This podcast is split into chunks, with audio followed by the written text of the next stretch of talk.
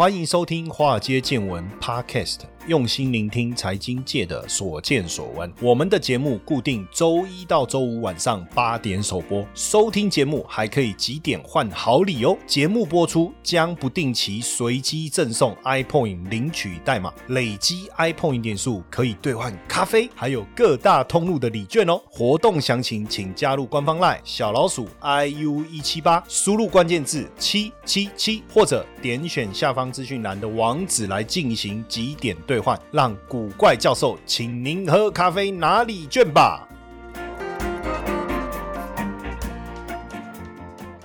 好，大家晚安，大家好，我是古怪教授谢承彦啊。那今天我想要来介绍一本书，叫《黑天鹅效应》。这本书的作者是谁？是用英文念好了，试试看外英文到底安哪？Nassim Nicholas Talabe，反正我的发音应该又是。不标准哈，他是讲中文的话叫纳西姆尼可拉斯塔雷伯，这真的是非常知名的一个思想家，我觉得应该把他叫做一个哲学家或是一个思想家。他之前在华顿拿了硕士哈，要要进华顿已经不容易了哈，然后拿华顿的这个气管硕士，后来在巴黎大学拿到这个博士学位，那也当过交易员，现在在纽约大学担任这个特聘教授。纽约大学他几本书哦，像随机的致富陷阱，我们之前在节目中也有聊过，还有黑天鹅效应哦。那这个黑天鹅效应这一本书呢，我觉得取名字就是很厉害了，光这个名字就想买这个书来看了。就这本书的名字啊，因为它叫黑天鹅嘛，哈，你就会想说天鹅不是都白的吗？什么意思？你就把它买来看了哈。当然，如果呃你特别为了看这本书的人，你大概会已经有预设立场，他书里面可能会谈什么哈。但是他这个书，我觉得等一下会再仔细的去聊。我觉得这本书当然在畅销书排行榜。盘踞多年哈，那不像我，实际上我们我也出过五本书呢。第一本是二零一二年出版的，叫《神奇五四三选股法》，不懂线图照样赚。然后第二本书是二零一三年出的，叫《神奇五四三操盘法》。那这两本书呢，也雄踞排行榜多日。相当是多年，我是多日，这短线还蛮有差。再来，后来我我又出了一本叫《外汇新手变行家》，然后还有去年出的一本叫《创富 DNA》，一本叫《创富 CEO》，我也出过五本书哈。但是当然都没有办法像这一本《黑天鹅效应》这样成为文化业啦、社交圈，反正金融界都对这本书怎么讲，就是觉得应该要好好的来拜读一下哈。当然，书的内容我们在节目当中不多说哦。因为这个要有有赖于你自己去看，但我就稍微提一下它的重点。同时，我希望跟大家讲的是说，在实物上到底有什么样跟他所谈的现象是类似的哈。那黑天鹅是什么？就是看似不可能发生的事。呃，举个例子好了，比如说，哎呀，谢老师就勾爷啊，一绝对不是一种人哦，一绝对被主持节目的时阵去讲蒙卡称。我讲谢老师哈，对我没有指谁。可是这种跟黑天鹅的概念可能比较无关，不是这种。看似不可能，我们讲说看似不可能，就是我们用逻辑、理性，甚至用几率的角度去研判，我们认为这个应该不太可能发生。就为什么叫黑天鹅？就是从来没有人看过黑天鹅，所以你要讲会有黑天鹅这件事情不合逻辑，在几率上也没有发生过，所以基本上就是一个不可预测、冲击力强大，而且一旦发生以后啊，就是呃，我们当然可以去解释啊，就好比说说九一一事件到底是不是黑天鹅？九一一事件我们会想。说飞机去撞世贸大楼吗？就美国航空领域国防的这种。能力来看，我们认为不可能。美国就航空的管制来，海关的管制来讲，我们也觉得不可能，对不对？而且就理性的角度而言，为什么会有人愿意牺牲自己飞机去撞世贸大楼？当然，从某些宗教的角度来讲，也许他们觉得是可行的。但是我们把几个诸多条件加总起来，我们认为是不可能的。但是它确实发生了。那你看，当时九一一事件发生的时候，冲击力之强大，而且不可预测，对不对？也让股市出现了非常大的修正，也让美国的整个国家安全的一个警讯大幅度的一个提升，而且我还记得那时候九一事件发生的时候，我我在一个咖啡厅，然后他们有在播电视，然后我就看着电视，然后再播这个新闻，这样，然后我那时候第一个想法说，哎，这好莱坞又有新电影。我跟你讲，我那时候真的是这个想法，我想说，哦，那这一片，哎呦，这个是大手笔哦。结果没想到，既然是九一事件，我觉得当下对我们来讲那种冲击是有一点反应不过来哦，所以基本上，当然大家就开始去思考，很多人也在想，那黑天鹅这种这样的一个事情是。是不是一个本来就存在，但是我们没有去注意到的，还是我们根本不可能去注意？他谈了很多这里面的概念哦，那所以他这个书出来，其实也确实产生很大的冲击哦，确实产生很大的冲击。那因为这本书其实他在谈的面向比较广泛了，其实，在序里面他一开始也谈到雷曼兄弟哈，那我不知道大家还记不记得雷曼兄弟？大家每次讲到就哦，那个那那一对兄弟真的很厉害，雷曼兄弟，犹太人，对不对？那我不知道大家记不记得当时雷曼兄弟发生这个事情？如果在华尔街的话，哈，要么就真的在常春藤名校毕业。说实在的，他算是一个数一数二的想要进去的投行，高盛啊，雷曼兄弟啊，这个摩根大通啊。然后这个摩根斯坦利啊，这些或是去花旗，这都是大家数一数二想要进去的投行。那这么大规模的一个投行，怎么可能会倒？在我们的观念里面，就逻辑上来讲，就几率上来讲，都不可能发生。逻辑上，这么大的公司，美国政府怎么可能让它倒？而且它怎么可能会倒？这么大，对不对？它的体制、它的监管、它的运作机制各方面，那我们从几率的角度来看，也不可能啊。而且倒也不可能突然就倒啊，它一定有一些迹象啊。那要倒之前。难道我们没有办法就先掌握吗？这个是大家的想法。倒了以后，大家在讲这件事情的时候，更重要的事情是，它的倒闭引来的是二零零八年金融海啸的风暴是非常非常严重的。二零零八年九月十五号，全球的股市全面性的下挫，单日的跌幅，道琼单日跌了超过五百点，跌幅四点四二；S M P 五百跌了四点七一，那纳斯达克指数跌了三点六。台股也跌了四点二七，就是在雷曼兄弟那个时候。然后呢，五大投资银行重伤哦，五大投资银行包括高盛，那次贷前后缩水的幅度是三十三趴。摩根斯坦利因为这个雷曼兄弟的事件，整个市值缩水了四十八趴。美林是缩水了八十二趴，整个市值。那后来是卖给美国银行嘛？那美雷曼兄弟就不用讲，就倒了嘛。那在他之前又有一个是贝尔斯登，也是岛。所以你就会发现说，当然书里面一开始他也就提到了这个这个雷曼兄弟这件事情来做一个举例的哈。这个就是说，我们对黑黑天鹅的理解跟想法到底是什么？因为我们太容易用经验主义来去判断事情，呃，甚至就是说，我们更常听到有时候呃老一辈的人会说啊，我假羊比你假米更加多啊，你有没有？或者说啊，我走过的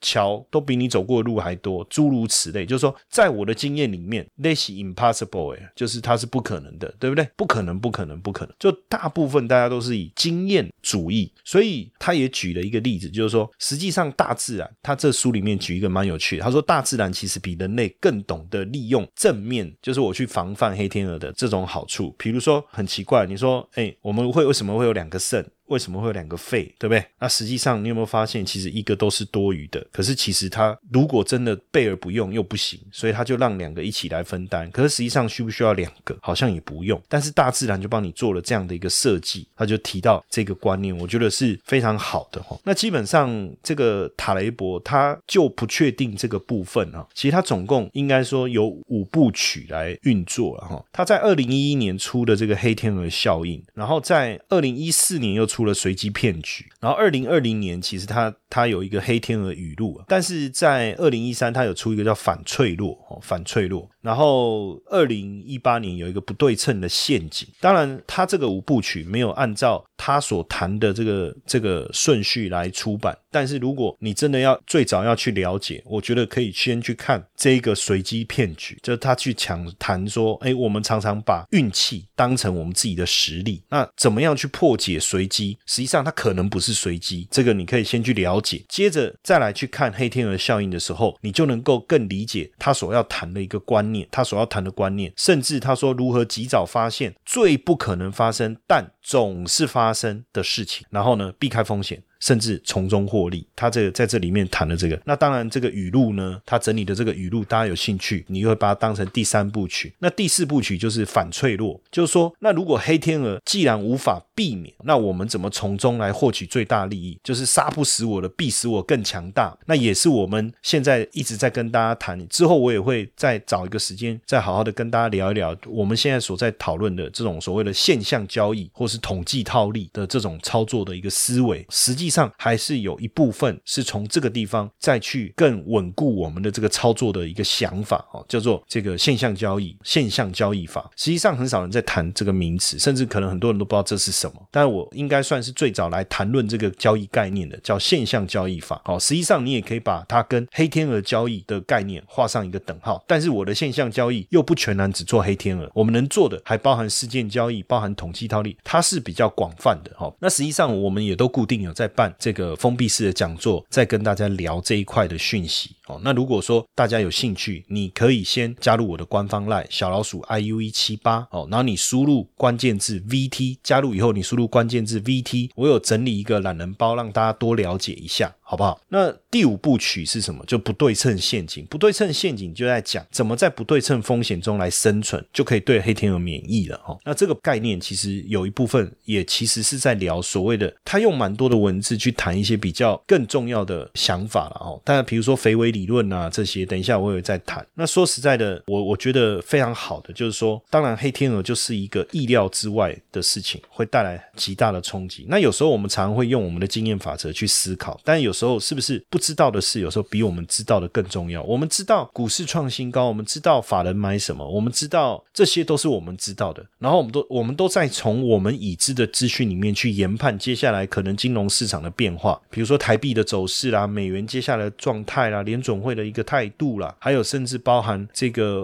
呃外资的买卖超、投信的买卖超啊，还有产业的现况啊，未来会不会涨价？其实这些都是我们本来就已知的资讯，我们用这些已知的资讯去去。分析市场，但是实际上真正可怕的，它会戳破泡沫的，都不是我们已经知道它有泡泡了，也不是说我们知道有泡泡，我们要怎么避免，而是可能一个我们根本没有想到的，我们没有预料到的，在我们经验法则里面，我们认为根本不会出现的一件事情，把我们搞死。所以，当然，如果你你要真正赚到。所谓的超额报酬，就是超乎这个市场正常规范下的利润。实际上，你要做的事情，可能不是一般人本来就在做的事情，也不是本来一般人就在谈论的事情。你如果说今天呃美国股市要崩盘，大家都有预料到，而且是预料到它怎么崩盘，那基本上我觉得，如果能拿出来聊，那就不是黑天鹅了，充其量后来有个名词叫灰犀牛，就是我们觉得可能有风险，但是我们又刻意忽略它，那这叫灰犀牛。这个可能比较符合普遍大家在谈。谈论的一些概念，比如说泡沫过大了，那杠杆过高了，那在去杠杆的过程中，可能导致股市的修正，或是现在大家在讲，只要联总会升息，可能美股就会跌。那如果大家都知道联总会会升息，也知道它升息，股市会跌，那我只要提早避开，不就好了吗？那就是要避或不要避而已嘛。那这个概念其实比较被定义为什么？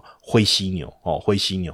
比特币的交易所已经在美股上市，PayPal 和 Visa 也能用比特币结账了。比特币呢，正逐渐走入我们的生活。如何正确认识比特币，甚至投资比特币？超人气谢承彦古怪教授最新课程《比特币新手变行家》，要教你一套小资族也能轻松投资的完整策略。立刻输入英文字母 BTC，免费索取投资懒人包和多项超值优惠哦。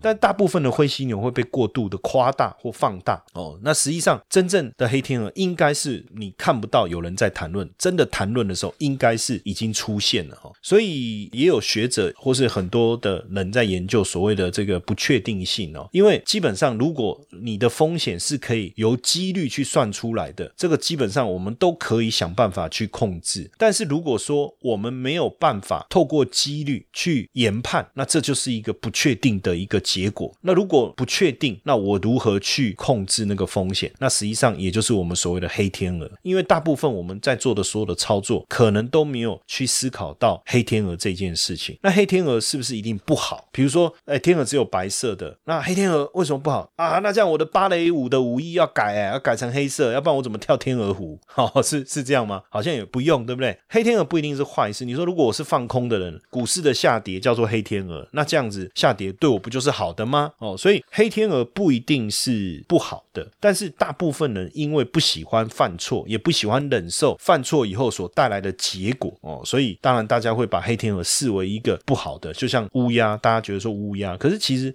好像在日本乌鸦是吉祥的，是不是？我不知道我有没有记错。所以呃，极端的不可能，当然可能让你赔钱；那极端的可能也有可能让你赚大钱。什么意思呢？就是绝对不可能发生的事情哦。比如说，很多人觉得说，哎，这个定存哦，绝对不可能有问题。那结果就像那时候雷曼。的问题一样，对不对？那时候他们发那个联动债，就说绝对不可能有问题，结果最后很惨。那或者是说极端的可能，就是这个可能会发生，但是它发生的几率很小。可是，一旦发生的时候，很恐怖，或是很爽，不知道到底是哪一个。那这个也有可能让你带来一个这个获利的机会。大家记不记得在去年一月初的时候，我们一直没有觉得说，哎，美美军就是挑衅嘛，中东之间哦两伊的一个战事。但没想到，他们竟然击毙了伊朗的军事领袖，结果导致这个市场担心伊朗报复，结果原油既然瞬间狂涨。那原油狂涨，金价也狂涨，这也是一种另类的这种黑天鹅。就是说，我们觉得这个事情发生的几率很小，不太可能，对不对？然后甚至呢，因为疫情的关系，疫情当然就是一个黑天鹅，对不对？因为疫情的关系，那疫情我就不再多谈了，因为这个谈太多了，大家都聊太多了，几乎过去一年我们都被这个议题所包围着。那疫情打击。了石油的需求，所以油价也历史历史性暴跌。但是我们从逻辑、从统计的角度来看，你觉得油价有可能是负的吗？对不对？就过去我们在讲说，东西我定一个价格是负的啊，比如说我去 Seven Eleven，然后呢，它上面贴标签，然后写负十块，那我们就把这一罐可乐拿去柜台说，负十块是我要付你十块钱，还是你要付我十块钱？因为我们一般那个价格上面前面没有一个负号，对不对？那店员一定会说啊，对不起，那个不是负号啊，那只是一杠，所以这瓶可乐就是十块钱，对不对？我们一定是这样想，哎，结果没想到店员跟你说，没错。你如果愿意带走这瓶可乐，我再贴你十块钱，对不对？你你觉得合逻辑吗？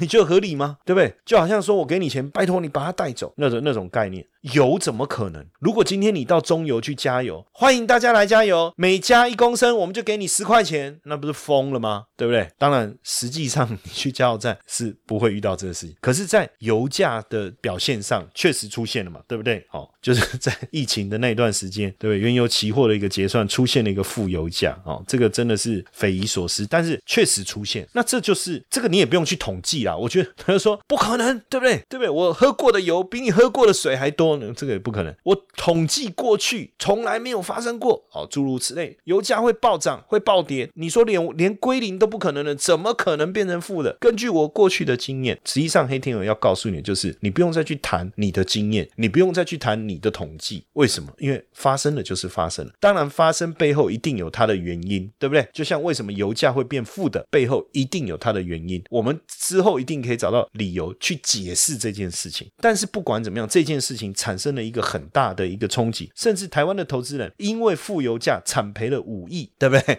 好，我不知道我们的听众、我们的同学们有没有刚好有人有投，就是某两倍原油正二的 ETF，然后某原油正二的 ETF，当然后来也因为清算而下市。所以，我我觉得统计有时候是一回事，但是统计基本上，比如说，如果我们去统计哦，台股一月份哦涨得比较多，上涨次数多，下跌次数少，平均涨一百六十九点。二月份哦，涨得多。跌的少，平均涨一百九十八点。好，比如说我们去统计台股，然后呢，我们去统计它的日涨跌幅的变化，大部分落在正负零点五。好，这个时候我们就可以去统计里面一个非常重要的观念嘛，就是所谓的平均值跟标准差嘛。那平均值呢，加减一个标准差，就是大部分你所能可能遇到的这个范围。两个标准差几乎已经涵盖了百分之九十五的可能性了，对不对？那三个标准差是九十九点九以上的可能性了。好，那也就是说。正负三点五个标准差的行情，如果以台股来讲，是不会发生，不是不会啦，应该说不可能，很难。从统计的角度，从经验的角度来看，不会发生。但是呢，有没有发生呢？实际上，台股的涨曾经涨超过六个标准差，跌跌到将近五个标准差，也就是超出了我们认为不会发生的那个区间。懂我意思吗？超越了我们觉得不会发生的区间，所以如果按照逻辑，台股大部分一个月的涨跌，涨一百点，跌一百点，对不对？就在这个范围。好了不起，涨三百点，跌三百点。但是台股有没有出现？如果我们统计啊，一九八七年到二零二一年的资料，台股涨一个月哦，单月份涨一千点的几率百分之五点五八，跌一千点的几率百分之四点六。那还有七百点，当月就在七百点，当月五百点的。所以这告诉我们一件什么事情？就是我们认为不太容易发生的现象，实际上比我们能够理解，或是比我们能够想象出现的频率更高，次数更大。那出现的原因是什么？当然，在当时可能有一些我们没有办法预料到的所谓的这种黑天鹅的一个事件，导致出现这样的一个问题。接下来就是我们今天的彩蛋时间，Apple 领取代码 F 五四六一，活动详情呢，请到下方的说明栏观看。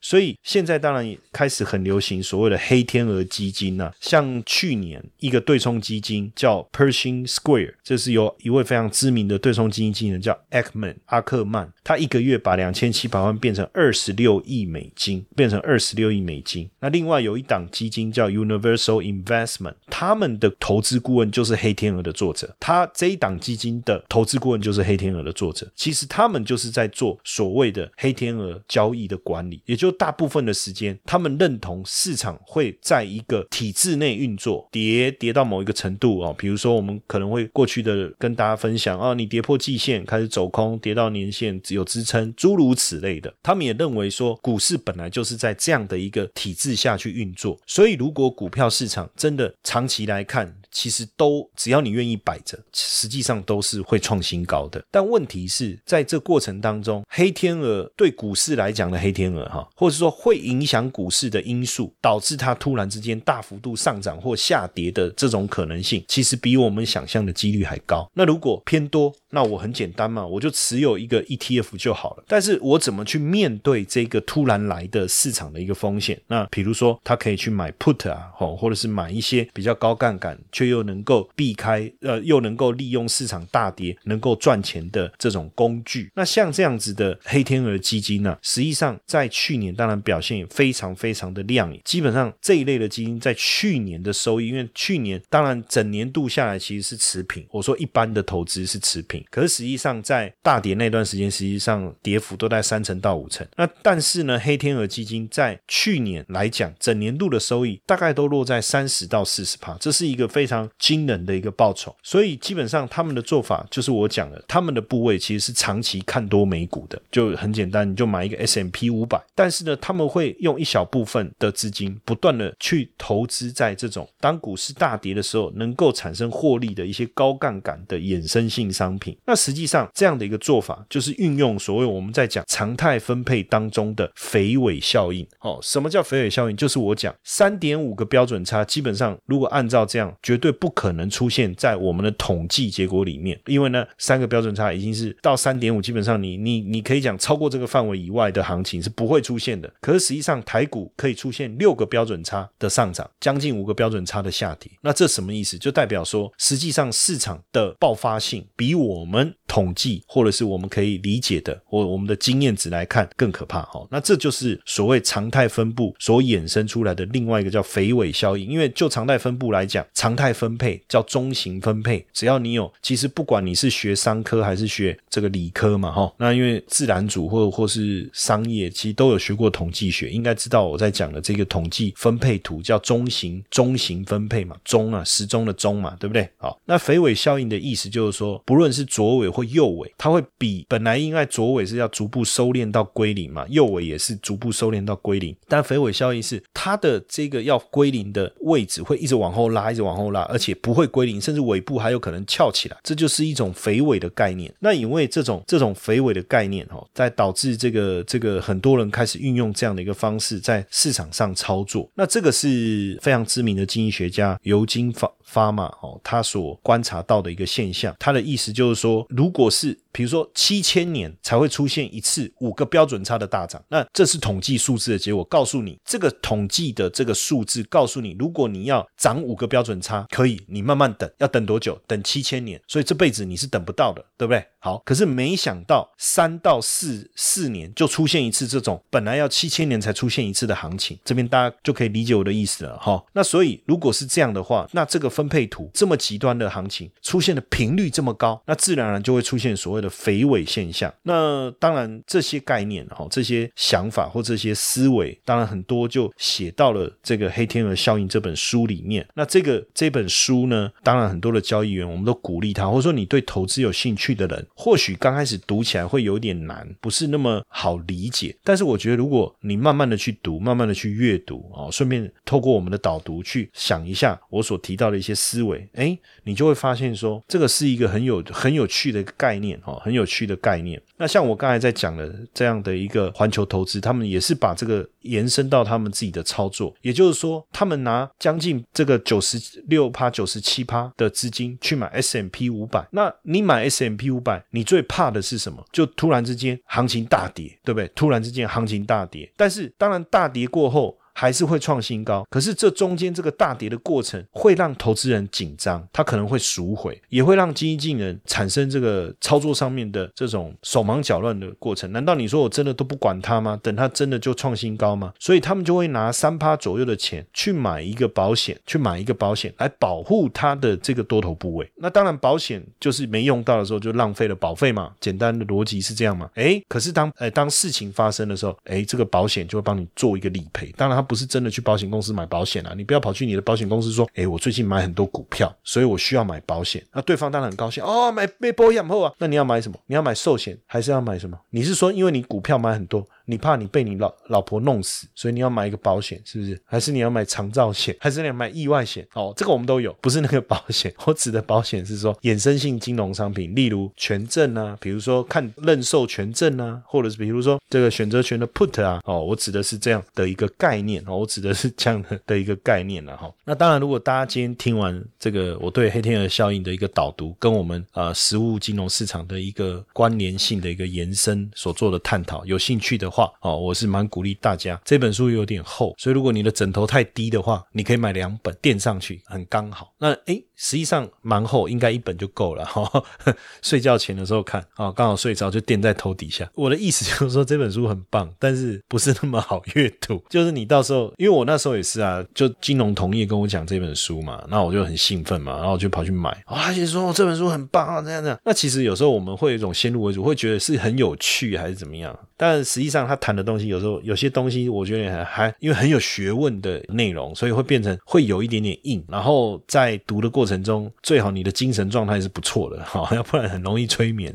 我发现那本书我也不是一口气就把它看完，我还分了好几次。所以如果大家有兴趣的话，我们也把这本书推荐给大家，哈，欢迎大家也可以跟着去 follow 一下，好不好？OK，那我们今天。的分享就到这边，谢谢大家的收听，晚安。投资的资讯这么多哦，大家一定想说，那平常要怎么样来收集资讯啊？要阅读什么资料？其实只要找到一本好的杂志哦，然后平常你就可以透过这个杂志来补充自己的能量。当然，听好节目也是很重要的，华尔街见闻，对不对？好节目很重要。但如果你想要再多看一些资料怎么办？当然，我觉得《金周刊》是非常好的选择，应该是说首选。那我们现在呢，跟《金周刊》合作推出。金周刊免费看一年的活动，哎，锦尼好，你看看他爸哦，怎么会有这么好康的一个这个活动呢？那详细的内容方案是什么哈？那大家加入我的赖好友小老鼠 i u 一七八啊，小老鼠 i u 一七八古怪教授的赖好友，加入以后你输入关键字哈 t o d a y 今天的英文啊 today 啦 today 啦就 t o d a y 好，那你就可以进去了解整个方案的详情哦。那因为金周刊免费让大家看一年的这个名额有限哦，所以大家动作要快哦，慢来你就减看。一年哦，我们是一半哦，哦，动作要快，好康的东西无法等待。